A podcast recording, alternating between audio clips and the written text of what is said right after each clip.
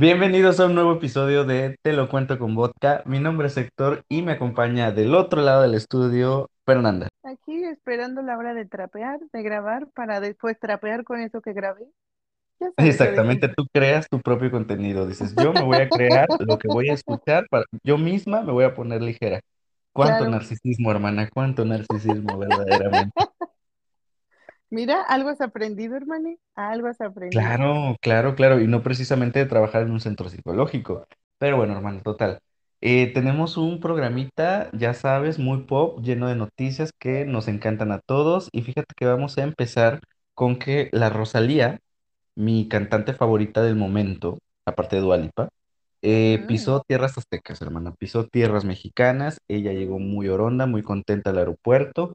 La recibieron, ya sabes, como dicen en los espectaculares de las noticias de chismes, armó un zafarrancho. Armó un zafarrancho a su llegada al aeropuerto de la CDMX, titular TV Notas. Y pues amiga, mm, la gente se acercó a ella, obviamente para el autógrafo, para la foto, y ella que es muy linda, siempre trata de estar muy atento con eso, ¿no? Muy atenta con eso.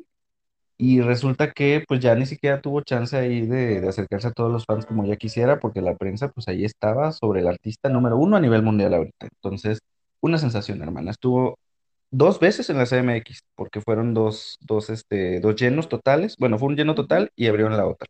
Luego estuvo en Guadalajara y aquí en mis tierras eh, regias, que yo quería recibirla, fíjate, pero al final empezó el rumor de que iba a llegar en vuelo privado después de aquel zafarrancho.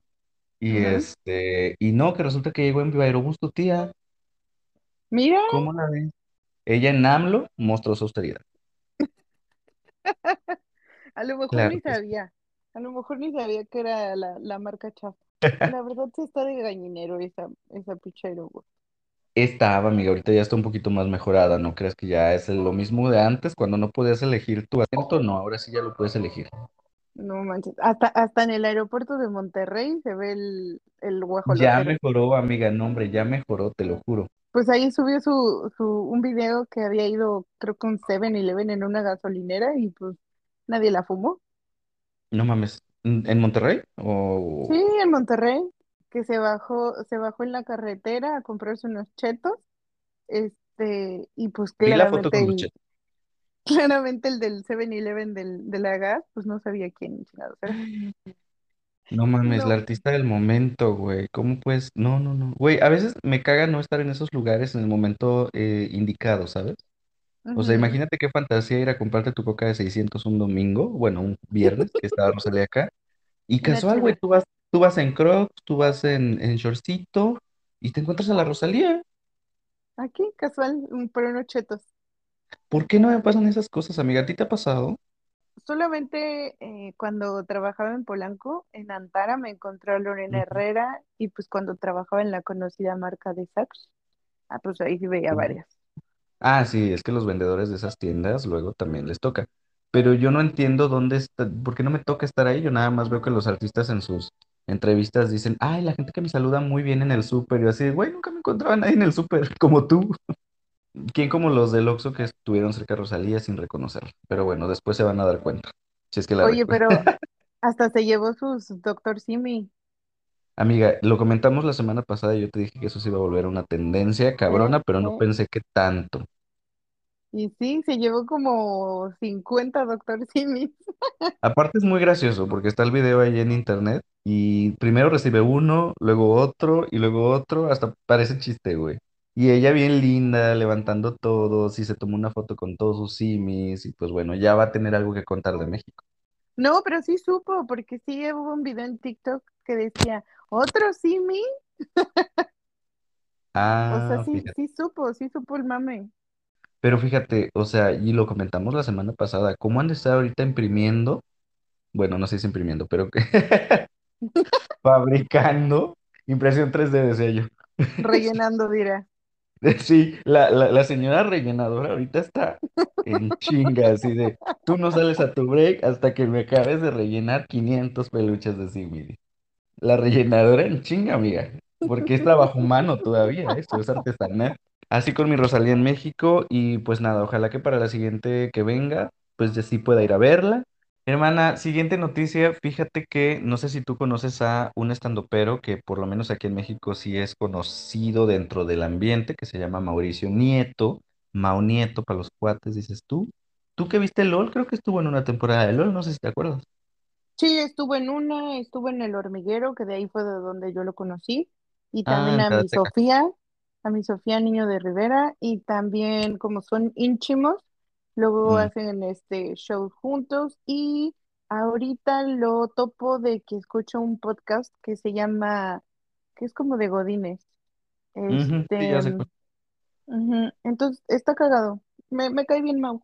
Lo denunció una persona que también es productora ahorita de comedia, me parece, pero ella en sus inicios conoció a Mau Nieto en un bar, que no recuerdo cómo se llama el nombre, Soca, Sola, no sé, Woke, Woko, algo así. Wo- Bueno, Ajá, no, Woko. Algo así. No recuerdo el nombre del bar, pero ya sabes, son de estos este, bares donde se presentan ciertos estandoperos, se hacen sus rutinas de comedia y todo esto, y pues era como que un lugar importante. Y la chica llegó y vio a Mau Nieto, y Ujú, ella pues cuenta que se emocionó con él porque pues lo admiraba y todo el rollo, y pues que él empezó a dar muchos tragos, total que terminaron en un baño encerrados de ahí, de- del lugar, y que él cerró la puerta con seguro y pues que ahí ocurrió el abuso, ¿no? Y que entonces, eh, que es que, que es que, porque ahorita voy para aquella parte.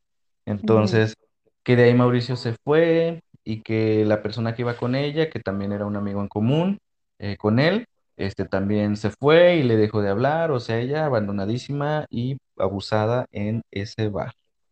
Y pues bueno, ahorita abre su hilo en Twitter y lo cuenta y pues es todo, ¿no?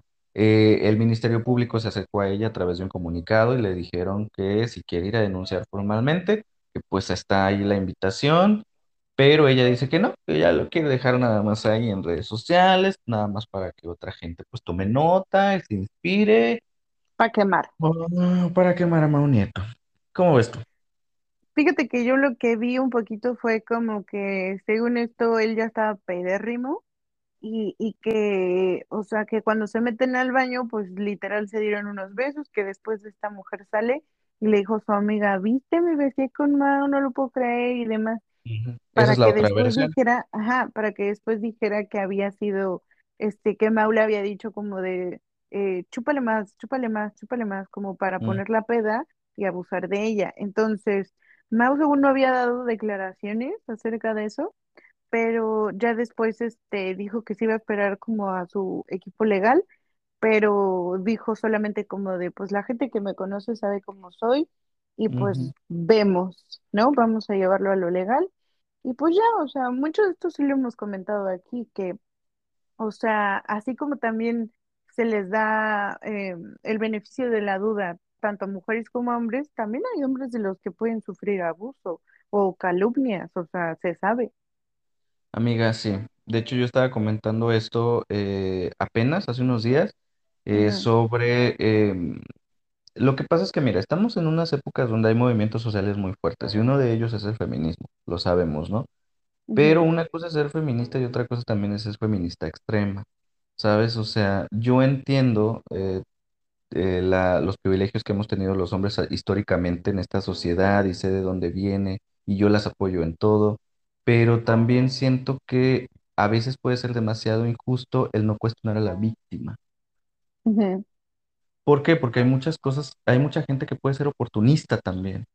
Hay mucha gente que se puede hacer la víctima. No creo que sea el caso, no, no estoy diciendo que sea el caso de esta chica Eh, ay, es que no sé si me van a cancelar con esto, hermana, pero es que yo entiendo que se tienen que hablar las cosas, pero cuando ya está una invitación para que denuncies o algo, ¿por qué no haces? Porque así nada más puedes quedar como una oportunista, ¿sabes? Porque Mauricio Nieto respondió muy bien.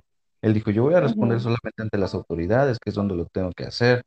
Este, y pues no sé, no sé, no sé, no sé. Me hace pensar como muchas cosas que tal vez no quiero decir por miedo a la cancelación, pero bueno.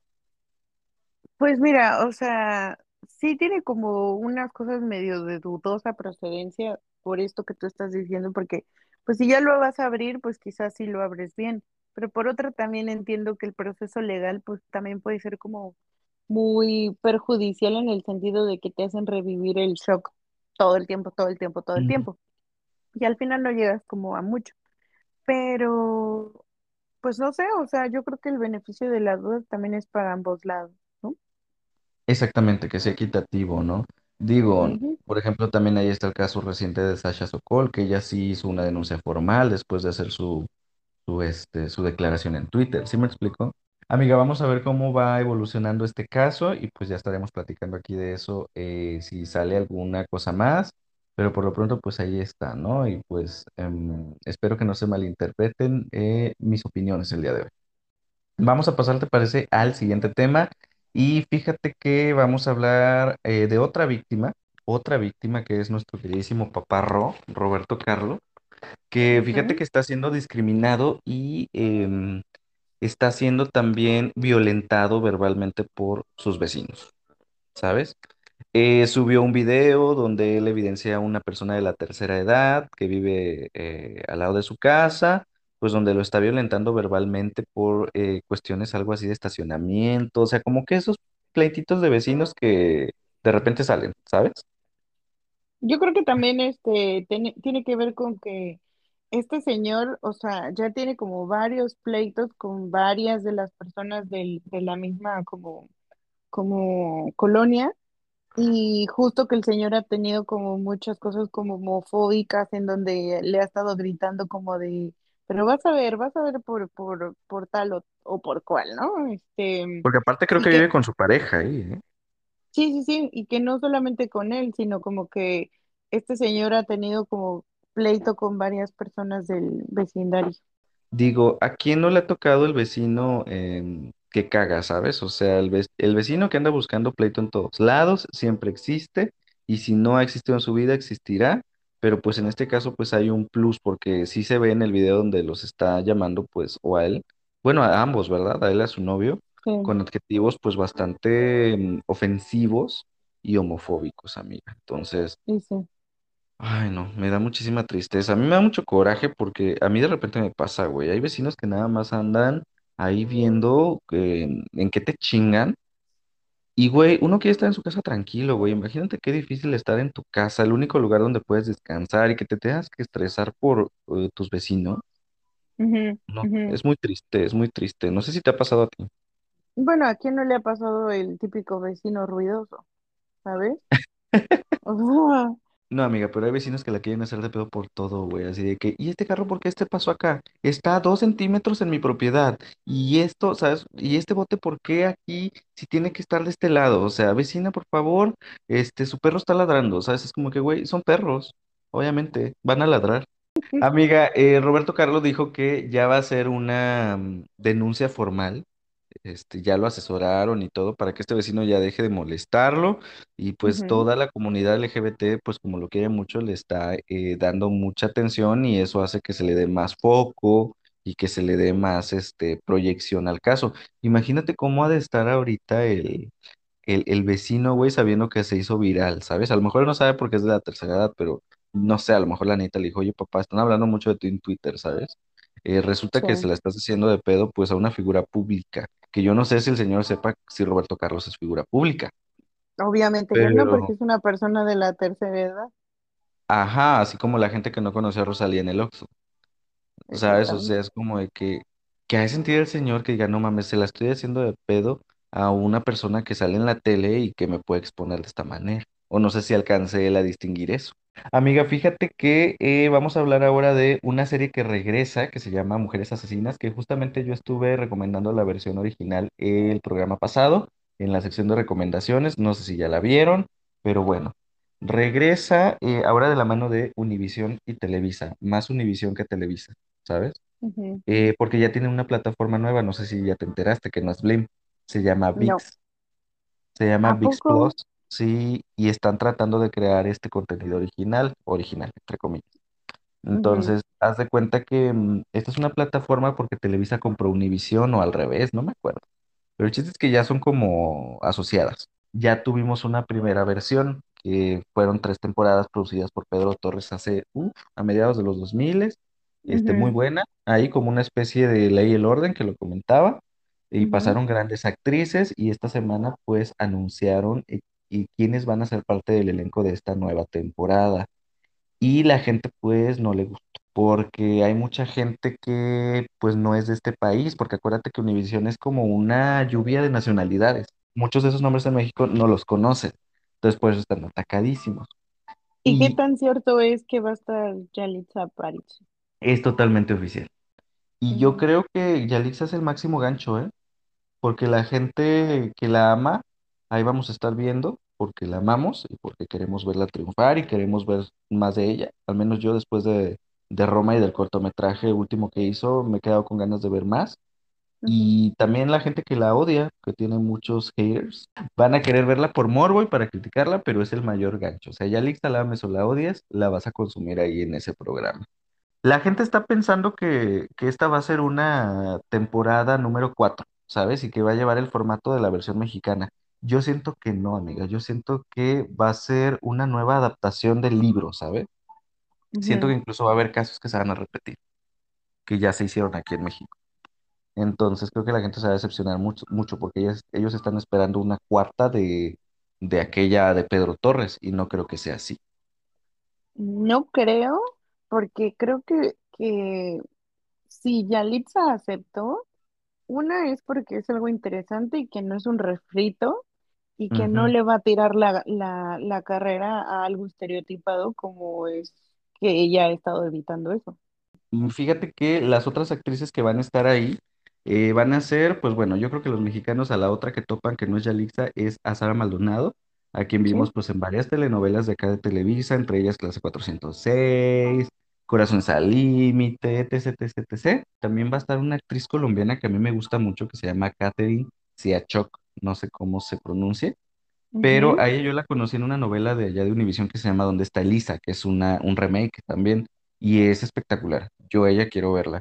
Y a otra persona que también quiero ver ahí, que eh, yo estoy seguro que la vas a conocer, que es Yedet, o Yedet de España. Yo vi que va a estar otra que se llama Macarena, que es la que estuvo en Control Z de Netflix, y esa sí la ubico. Ay, es que Una yo no vi eso. güerita. La neta está chido, Control Z. Véanlo. A mí me emociona mucho Yedet. em, Yedet es española, de hecho, es una mujer trans. Ujú. Y eso también va a ser, va, va a ser historia, güey, porque es la primera mujer trans en participar en la franquicia como tal. Y fíjate que siento que le van a dar el caso de, de una mm, asesina que se llama Paula, que le pusieron Paula bailarina.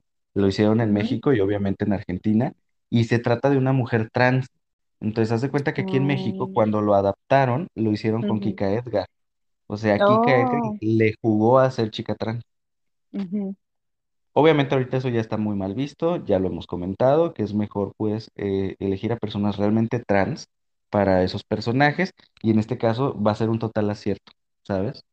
Eh, a Yedet, no sé si la ubican, pero ella estuvo en Mujeres, en Mujeres Asesinas, oye, en La Veneno, en la serie La Veneno, ella interpretó a La Veneno en una de sus etapas eh, de su vida Oh.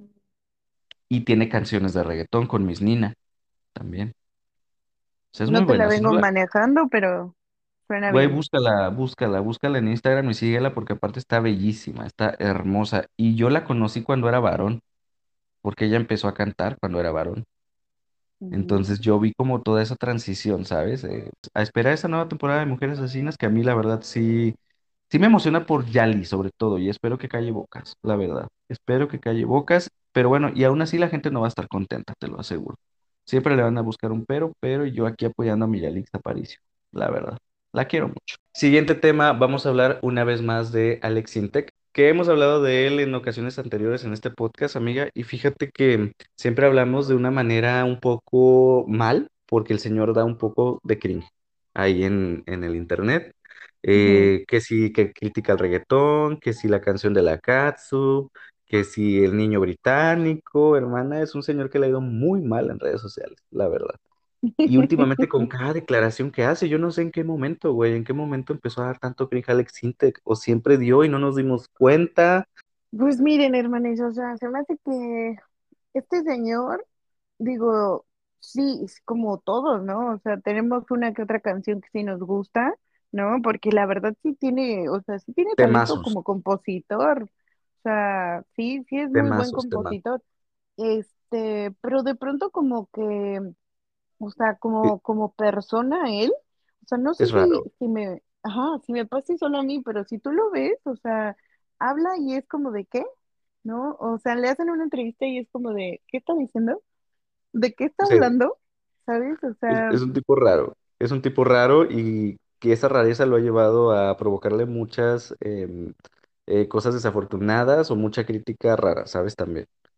Ahorita, por sí. ejemplo, se puso a hablar de, le, le preguntaron cómo le gustaban las mujeres y él dijo que le gustaban las mujeres que no estuvieran intervenidas quirúrgicamente, que, que la mujer es bonita así natural, que no le gusta con las chichotas, con las nalgotas, así lo dijo, ¿eh?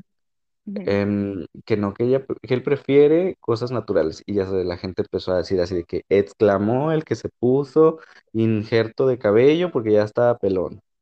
O sea, o sea que no sé, es que creo que el señor no está muy informado en muchas cosas, como yo hace rato que dije, tengo miedo a ser cancelado, como que el señor no está consciente de las cosas que lo podrían cancelar. O sea, ahorita estábamos hablando de que la mujer puede hacer, y cualquier hombre, cual- cualquier hombre o mujer, eh, puede hacer este, lo que quiera con su cuerpo, ¿sabes? Como que ya no está chido, tampoco está diciendo, ay, esa mujer está llena de cirugía, di, uh". Como que no, ahorita es como de que, güey, es tu cuerpo, haz lo que quieras eh, y hazlo por ti, ¿no? Entonces, peor también viniendo la crítica, pues, de parte de un hombre, ahorita que el tema del feminismo, pues, está muy fuerte, ¿sabes? Es como de que, ay, pues es que, señor, no puedes decir eso ahorita, ni nunca. Y más ¿no? si, si, si, o sea, si tú eres famosísimo, ¿sabes? Digo, no así a nivel mundial, pero pues aquí en México sí. Es notorio, o sea, no es un Mau Nieto, por ejemplo, si tú les dices a, a la gente en México, ¿conoces a Mau Nieto o a Alex Intec? Es más fácil que te digan Alex Intec. Sí, claro.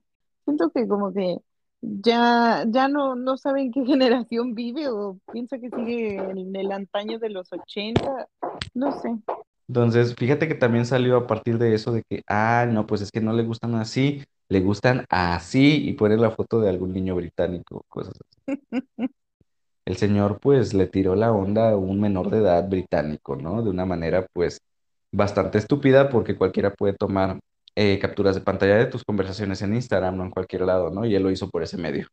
Miren, yo puedo con cualquier cosa, menos con la pedofilia. Yo no puedo con eso. O Ay, ya sé, no, no, no, no, no, no. Eso ya sí, sé, eso sí sé. no. Eso sí no, Güey, la no lo, es no lo que, tolero.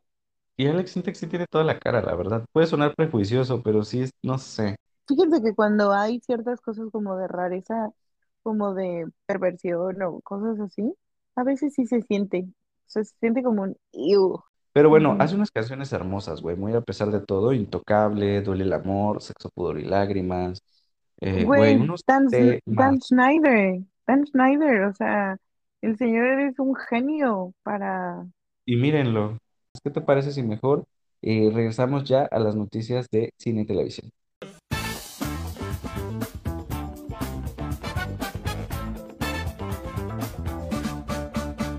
Oigan, fíjense que se estrenó el primer capítulo de la primera temporada de She-Hulk, la nueva serie de Marvel Studios, protagonizada por Tatiana Maslany y Mark Ruffalo. Eh, yo la vi y fíjate que sí es una especie de comedia de Ujú, situación eh, que recuerda mucho a algunos sitcoms, o sea, no sé si quieren repetir ahí el éxito que tuvo WandaVision, eh, ujú, pero es muy buena, fíjate que los chistes están bien colocados, eh, Tatiana Maslany está simpaticísima, eh, le va muy bien el papel, eh, no cae mal, cae muy bien, eh, la incorporación de Mark Ruffalo eh, como su primo, obviamente para ser esta especie de mentor, que es como están quedando todos los personajes antiguos ahorita como de, de mentores. Está padre, lo que no me gustó es cómo tocaron el tema de que ella obtuvo los poderes. Yo había visto por ahí que en los cómics a ella le tienen que hacer una transfusión de sangre porque está al borde de la muerte y obviamente su primo, este, que es Mark Ruffalo, eh, bueno, Mark Ruffalo en el MCU, pero eh, Hulk en este caso, pues le tiene que, que transferir de su sangre para salvar la vida, pero pues con ello le pasa los poderes. Aquí eso lo cambiaron. Y lo cambiaron para mí no les voy a spoilear, pero de una manera muy rebuscada, muy rara, que no me convenció del todo, pero fuera de eso, el tono de la serie a mí me encanta, quiero ver el segundo capítulo, vamos a ir a tener a Daredevil en, en, en esta serie presente, y dicen por ahí que muchas sorpresas que van a conectar ahí con, con el futuro del MCU, o sea que esta serie sí va a conectar, cabrón, incluso con sea. No quiero, no quiero que conecte porque no la quiero ver. Una, porque para mí Hulk no me gusta. O sea, es como del Avenger que, que si no veo sus películas no me importa, ¿no? Dos, vi el, el, como un poquito los trailers, como el, cómo hicieron como el diseño de She-Hulk. Ay, no, no. No sé, no sé, o sea, yo sé que Disney hace cosas muy chingonas y con mucho presupuesto y bien hechas, pero se me hizo una mamada. Así, dije, no, no, no. Es que miren, Eh, o sea, un Hulk que ya no es que te vuelves Hulk porque te enojas, sino que ya te puedes transformar cuando tú quieras. Y aparte es abogada. Y luego es abogada y es Hulk. Entonces ya se me hace una mamada. No pero es muy apegada a los cómics, eso ha existido desde siempre. También el Hulk tranquilo existe en los cómics. Ujú, Todo eso es adaptado y es lo que le están, a- es lo que le están alabando los, los geeks, están adaptando todo muy fiel a los cómics, excepto por la manera de contagiarse, pero fuera de eso hasta los diseños de personajes, todo, todo, todo. Pero bueno, ¿Sabes amiga, a lo a mejor quién, te a quién me falta suena? un lado geek. Me, me suena al, al de X-Men, la bestia, Mm, algo así. ¿no? Mejor denme X-Men. A ti no te gusta, dice. Pero bueno, No, ahí no, está, ya está disponible en Disney Plus todos los jueves. ok. Véala usted por mí. Oye, se estrenó una nueva película en cines de eh, Dragon Ball Super, bueno, en cines de Latinoamérica, porque en Japón ya se había estrenado, y se trata de Dragon Ball Super Super Hero, que eh, pues amiga, ya no saben qué hacer con esta franquicia, ya se están inventando el nieto del Doctor Maquijero, eh, el hijo del, General Reed de la Patrulla Roja, una nueva transformación de Piccolo, que eso no me molesta porque ya lo necesitaba el personaje. Ujú, hasta se tardaron en realidad, pero ya le andan ahí rebuscando, mira. Ya le andan ahí, ahí rebuscando. En esta eh, nueva entrega han pasado cinco años de los últimos acontecimientos de la serie. Pan ya va al kinder, ya está grande y tiene a su mentor, que es el señor Piccolo, como dice ella. Y este Gohan sigue siendo un hombre de familia. Y básicamente en estos tres personajes recae la película y eso es uno de los puntos positivos, porque fíjate que se agradece que ya no todo sea tan predecible, tanto y recaiga en dos únicos personajes que son Vegeta y Goku. En esta ocasión sí le dieron oportunidad a esos personajes que han estado quedando muy secundarios en la serie, ¿sabes? En la nueva serie. Entonces, ujú, eso me gustó. El guion está rebuscadísimo. La verdad es que el guion está bien pendejo. Los efectos visuales están muy padres. Combinan este 3D con anime muy, muy, muy interesante, muy cinematográfico. Eh, fuera de eso, pues te la pasas bien. Dentro del universo Dragon Ball es una película buena, entretenida, pasable. Claro, si te pones a analizar, pues le vas a encontrar cosas como que el guion es estúpido, pero es como de estas películas que no les puedes exigir nada, ¿sabes? Más que pasártela bien y ver a tus personajes que, favoritos que crecieron con nosotros, ¿sabes? O que crecimos con ellos. Hay una cosa que cambió mucho, que es la voz en Latinoamérica de Gohan, que es interpretado ahora por Junior, Luis Manuel Ávila, de la familia Peluche. ¿A poco? Eh, sí, porque fíjate que se nos murió el, el- la persona que lo doblaba durante todos estos años, durante la pandemia, y Luis Manuel pues empezó a hacer TikToks eh, imitando la voz y a la gente le encantó y lo estuvieron pidiendo hasta que se logró y la verdad creo que hace muy buen trabajo. Fíjense que, o sea, yo estuve empezando a ver Dragon Ball Super, eh, porque me parece como que estas partes en donde no hay pelea y donde solamente viven, ¿sabes? Viven la vida, esas me encantan, me dan ¿A vida. poco el relleno? ¿A ti te Sí, gusta el relleno? Mira. a mí me gusta el relleno, o sea, claro que las, las peleas son legendarias y todo el mundo, quien crecimos con Dragon Ball, pues nos lo sabemos, ¿no? Pero. Ya para mí eso ya no me encanta, o sea, yo ya quiero saber qué le pasó, ¿sabes? Yo O soy, yo soy sea, psicóloga y yo quiero ver el comportamiento de estas personas en su día a día. yo quiero saber el chisme, ¿no? ¿Por qué quieren pelear? ¿Cuál es, cuál es la razón por la que ustedes son tan violentos? ¿Qué es lo que pasa en su cotidianidad? Exactamente. Y pues fíjate que a esta película le voy a dar eh, tres estrellas porque, pues a ver, es una película de Goku, de anime, ya lo dije, padre, te la pasas bien, chido. Ahí está. Tres estrellitas dentro de su entorno de Dragon Ball. Oye, ¿tuviste la primera entrega de Enola Holmes, esta, productor, es- esta producción de Netflix eh, protagonizada por Millie Bobby Brown? Me encantó, sí, me encantó. O sea, se me hizo súper entretenida, como bien palomera. Sí. No le doy como las cinco estrellas, Es pero es como, es como de esas que dices, ay, mira, me gustó haberla puesto el domingo en la tarde. Me gustó. Otra. Otra palomera, claro que sí. Y Millie Bobby Brown lo hace muy bien. Y pues bueno, a mí también me gustó mucho, fíjate. El punto es que ya salió el primer póster de la segunda entrega, un póster muy original, eh, donde están ahí varias personas y tú tienes que encontrar a Henry Cavill y a Millie Bobby Brown Sí, en pero lo único que no me gustó es que se ve bien photoshopeado el, la, la, la Millie y, la Millie y el Wally del Henry se ven bien photoshopeados, así de, ¡ay, chingados! Se nos olvidaron. Póngale un recortito. Ellos no se fueron a juntar con toda la gente que está ahí, a ellos nada más les pusieron su carita, claro que sí. Amiga, pero bueno, yo voy a ver esta segunda entrega, obviamente, todavía no sabemos cuándo se estrena, pero ahí estaremos al pendientes y vamos a dar aquí nuestra opinión cuando se tenga. La película más taquillera del 2021, Spider-Man No Way Home, va a reestrenar en salas de cine este primero de septiembre y pues la gente eh, fan, fan, fan, o que les encantó, están muy emocionados porque van a tener 11 minutotes extras de esta película, que es la versión extendida.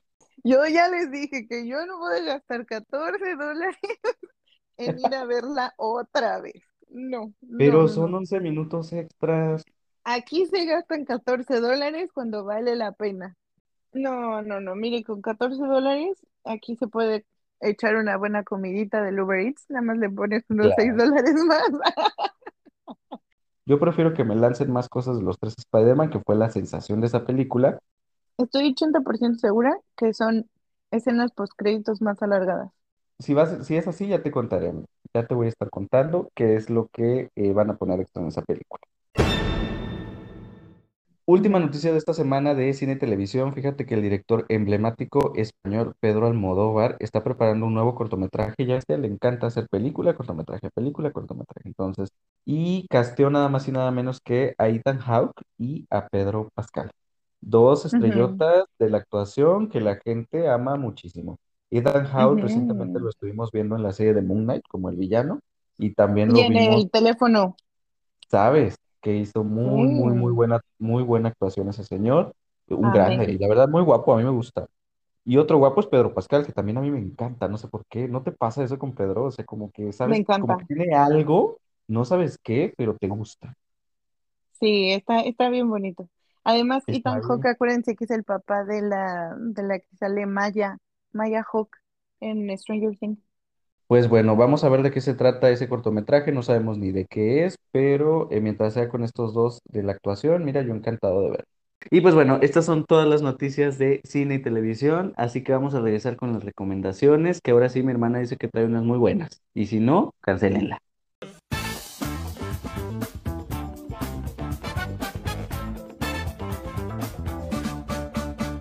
¿Qué recomendación nos traes esta semana? A ver, cuéntanos, ¿qué es eso tan chido que viste? O que A escuchaste o que ver, leíste. pues fíjense, hermanes, que eh, se me avisó con tiempo que tenía que ver She-Hulk, pero yo en vez de ver She-Hulk, porque no la voy a ver, no la voy a ver, no la voy a ver. Me Este, pues perdiste en me puse Marvel, a le ver, dice. me puse a ver otra cosa, ¿verdad? Porque pues yo no voy a ver eso. Y entonces, este, me fui a Netflix y dije, a ver qué chingados encuentro, porque ya hay pura porquería, ¿no? Y pues que me Ajá, encontré con una nueva serie que se llama Alma. ok. Alma es un, es una serie española, este, es una serie como medio adolescente, eh, en donde pues te habla que eran eh, como una generación de, de, de jóvenes que estaban en su último año como de la prepa y todos se van como un como un campamento de despedida como de, del año, ¿no? Y entonces cuando van de regreso, pues que resulta que ahí se pone con una niebla extraña, la chingada, y ¡pum! que se vuelca el, el camioncito donde van todos. Y entonces, pues empiezan a pasar unas cosas medio sobrenaturales, y este, y los sobrevivientes pues empiezan a vivir como cosas raritas, ¿no? Eh, al final, o sea, como que la historia de terror viene paralela con una historia como espiritual, este, y entonces como que la historia de terror queda, queda como más hacia, hacia como para la segunda temporada, que todavía no sale.